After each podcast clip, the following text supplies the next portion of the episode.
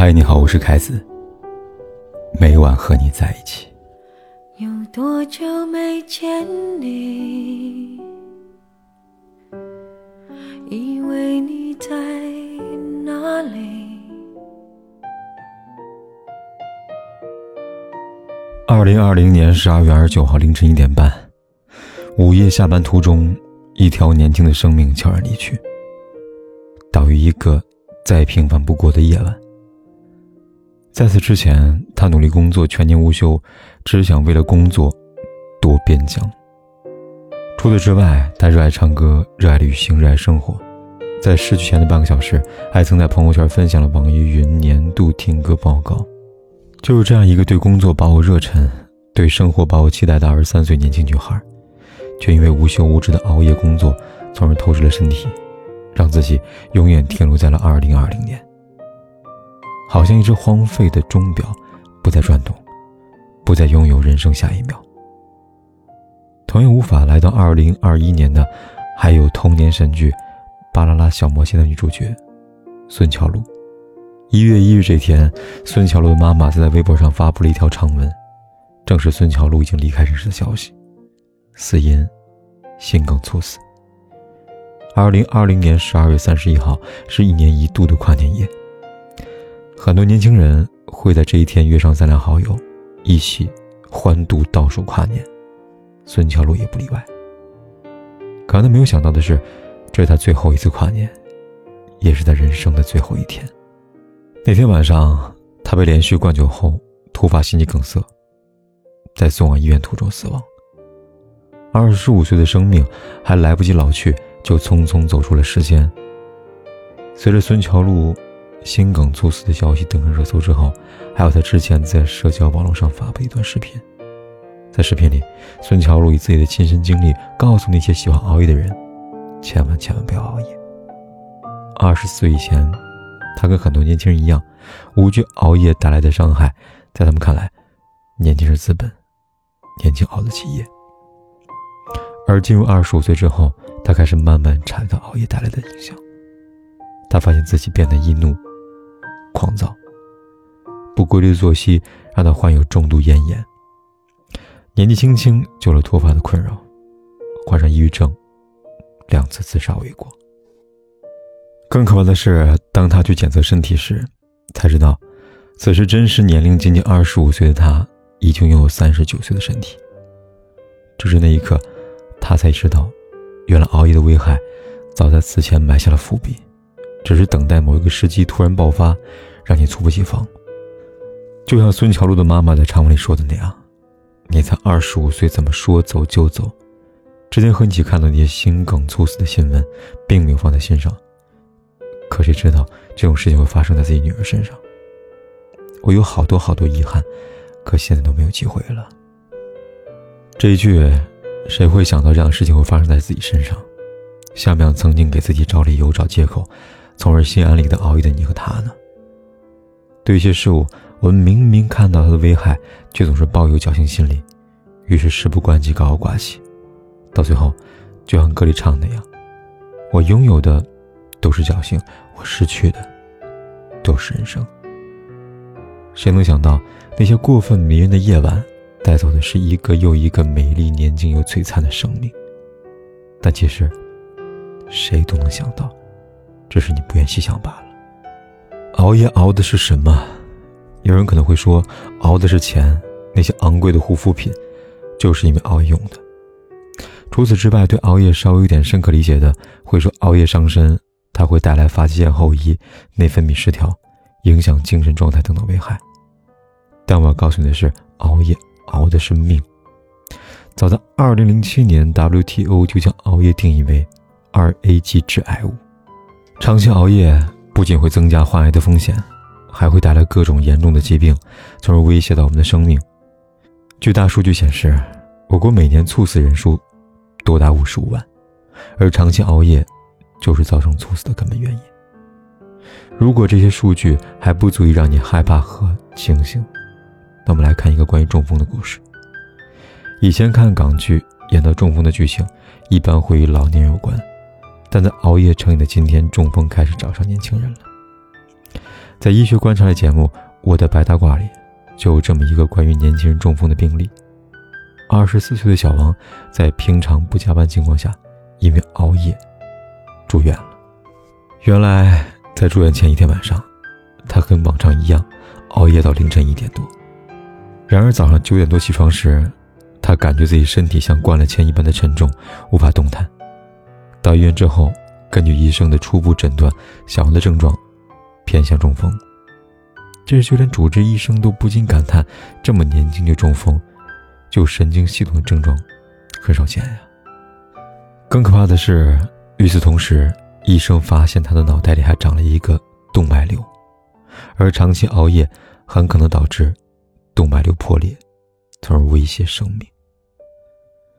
再来说说淋巴瘤吧，这个病跟中风一样，一般多发于五十岁以上的人群。然而近几年，它会变得越来越年轻化了。二十二岁来自江苏的小胡，就因为熬夜患上淋巴瘤。他说，平时打电竞游戏比较多，经常熬夜到凌晨五六点，这样的熬夜差不多持续一年了。小王跟小胡的生活习惯，在年轻人中过于常见。时代进步，科技的发展，让夜晚变得不再那么无聊，它开始变得有趣。有的时候玩着入迷，看一眼时间已经到深夜了。别说年轻人，就连中老年人，近几年都因为某音的普及，已经开始迷上熬夜了。往往一刷就停不下来了。这些都是熬夜的帮凶，但你对此一无所知。为什么喜欢熬夜？有人对此有道解释：因为白天不值得，所以夜晚拼命熬。就像梁文道在我这里说的：“熬夜不是出于苦功，而是为了自由的滋味。”那些在白日里被工作、被社交等等束缚的灵魂，都渴望在夜晚得到喘息。可更多事实告诉我们，夜晚释放的是灵魂，拖垮的却是身体。我相信很早前看过一篇文章，文章内容讲的是一位报社主编。他会在结束一天工作之后，利用夜晚的时间去学习难度极高的英语。他解释道：“之所以会在工作以外的时间熬夜学习，目的是为了让自己不成为工作机器。他想时刻保持着工作以外的热情和自由。”以前的我，会因为他的精神深受感动和鼓舞，但现在不一样了。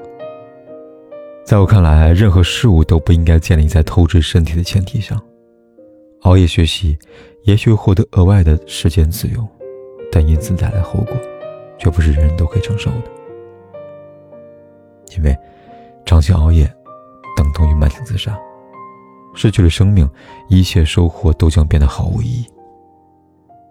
正如最近热播的电影《心灵奇旅》，让我印象最深刻的，不是关于心灵的探索，也不是如何寻找生命的精彩之处。而是当乔伊即将回归地球，获得重生时，生之来处的管理员对他说的那句：“小心交通。”生命真的很脆弱，他除了要面临大的危机，比如受重之外，还要面临很多渺小的意外，比如交通，比如熬夜等等。如果你期待明天，如果你对明天充满了向往和憧憬，请记住，小心熬夜。村上春树曾在《E.Q. 八四》里写道：“拖拖拉拉的熬夜不睡觉，根本没有点好处。天一黑就赶紧钻进被窝，早上跟着太阳一起醒来，这样再好不过了。保持良好的作息，不要轻易对生命开玩笑。你尊敬生命，它自然会尊敬你。拒绝熬夜，拥抱每一个明天。这样。”再好不过了。为你，我用了半年的积蓄，漂洋过海的来看你。为了这次相聚，我连见面时的呼吸都曾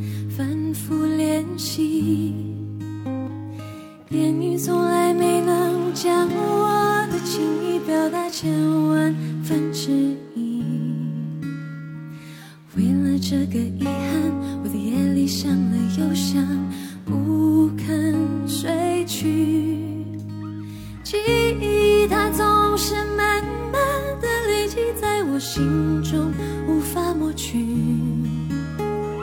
为了你的承诺，我在最绝望的时候都忍住不哭泣。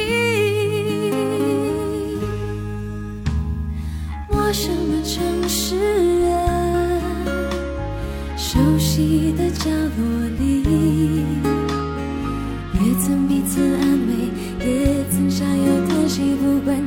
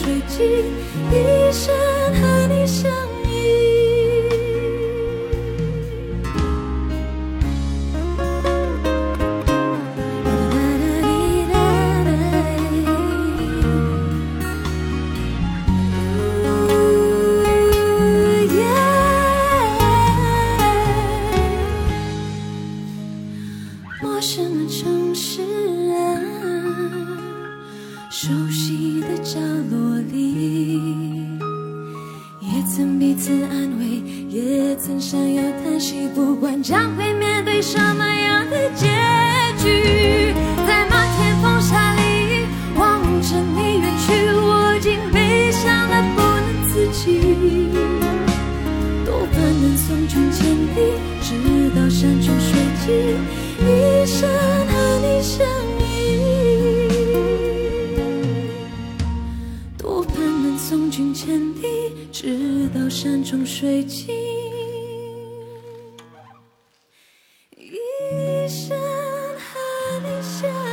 不管天有多黑，夜有多晚，我都在这里等着，跟你说一声晚安。